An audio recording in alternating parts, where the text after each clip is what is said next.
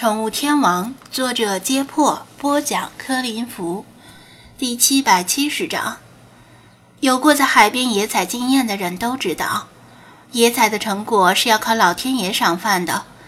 波平浪静的时候，往往没有什么收获；而海上风雨交加、海平面暴涨的第二天，海滩上不仅生物众多，而且可能还会有意外之喜。蒋菲菲野采的次数不少。虽然没人教过他这个规律，但他熟能生巧，自然而然的便总结出了。奇怪的是，这两天明明天气甚好，海上波澜不惊，但他今天早上出门时没有指望能够捡到多少东西，否则就多带几个收纳箱了。然而他抵达海滩，随意走了走，却发现生物数量之丰富远超平时，甚至很多生物他都不认识。比如那个尖匪螺。尽管如此，他并未过多起疑，因为偶尔也会这样。大概是因为虽然滨海市没下暴雨，但临近海域下雨了。如果洋流和风向是朝向这边的，上涨的海平面也会把更多的生物冲到冲刷到这里来。说者无心，听者有意。张子安听了之后，却不认为这是巧合。显然，世华的到来已经像磁铁般吸引了附近的海洋生物。他在思考的时候，两个女孩子蹲在地上。蒋菲菲指着收纳箱里的生物，逐一为小雪和直播间里的观众介绍：“这是章鱼吧？”小雪盯着收纳箱里一只软体动物蠕动的腕足，面露恶心。是一种很常见的章鱼。不过，本地渔民喜欢把它叫做长销，还有个很好听的名字，叫做望潮。蒋菲菲说道，同时心虚地瞟了张子安一眼，生怕自己说错了。如他所言，这是一只很常见的章鱼，准确地说是在饭桌上很常见，普通人倒是很少见到活着而且完整的，多半已加入肯德基豪华午餐。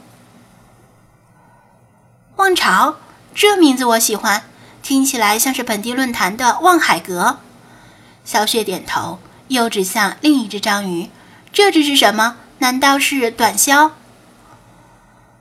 这个我不认识。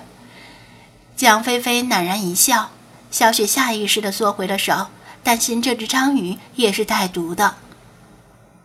那是霞红章鱼，在咱们这块海域挺少见的。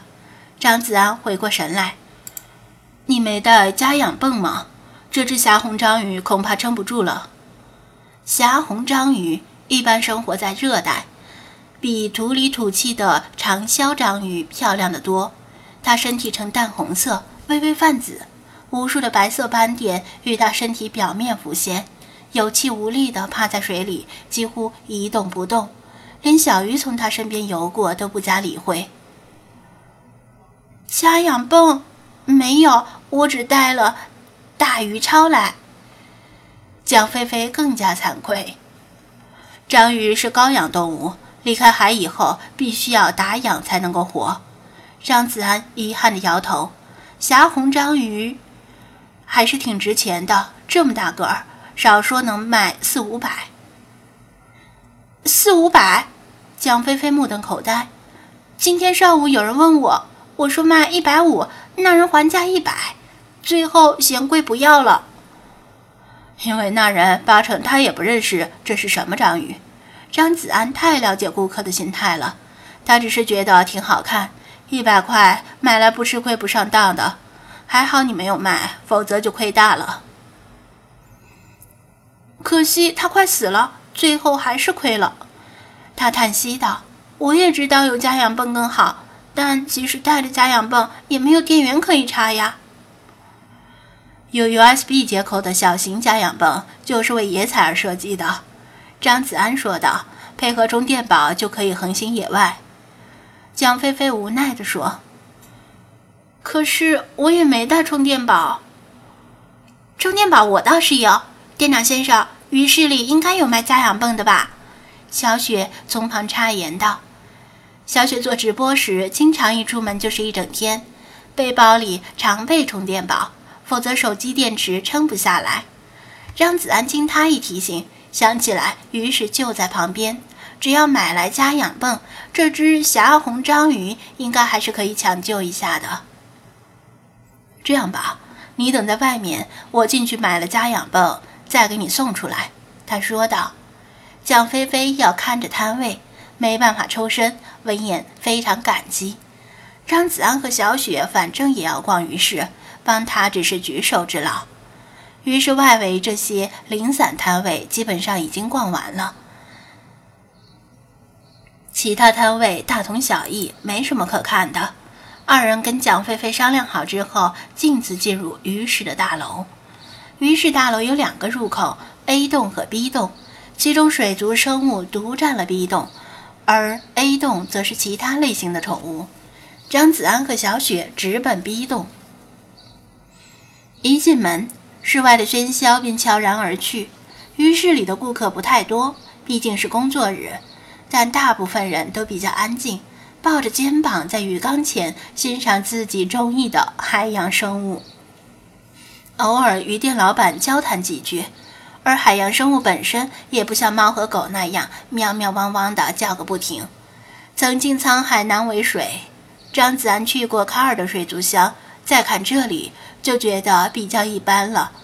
无论是氛围、设施、专业程度，还是海洋生物本身，都缺乏亮点。不过无所谓。他本来就不是为了取经，而是为了采购底沙、活石、珊瑚之类的东西。小雪第一次来到这种地方，看什么都觉得新奇。不过她没有忘记当务之急就是买个家养泵给蒋菲菲送过去。他们在入口处看了一下 B 栋的布局图，发现一楼是海洋生物，二楼是张子安想要的底沙和活石等东西，三楼是各种水族设备。若是张子安自己来，他大概不会逛三楼，因为他要买的各种设备已经齐全了。二人一拍即合，坐电梯上到三楼，从上往下逛。先生想买什么？鱼缸、过滤器、加热棒、氮分盖粉，我们这里什么都有，过来看看吧。如果您想要整套的，也有，更优惠。先生，来我们这儿看看吧。从电梯一出来，三楼店铺的导购们就迎上来，比一楼要热情得多。可能是网购造成的冲击，三楼的顾客更是稀少，大部分都是在选购大中型鱼缸。毕竟这东西网购运费太高，而在这里可以免费送货到家，还能给搬上楼。我们想要家养泵，小雪心直口快地说道。家养泵呀，我们有，我们是买各种鱼缸配件的，各种型号都有，比其他家都齐全。跟我来吧。其中一位导购的嗓门比较大，热情地拦住张子安的胳膊，把他往自家的商铺上拉过去。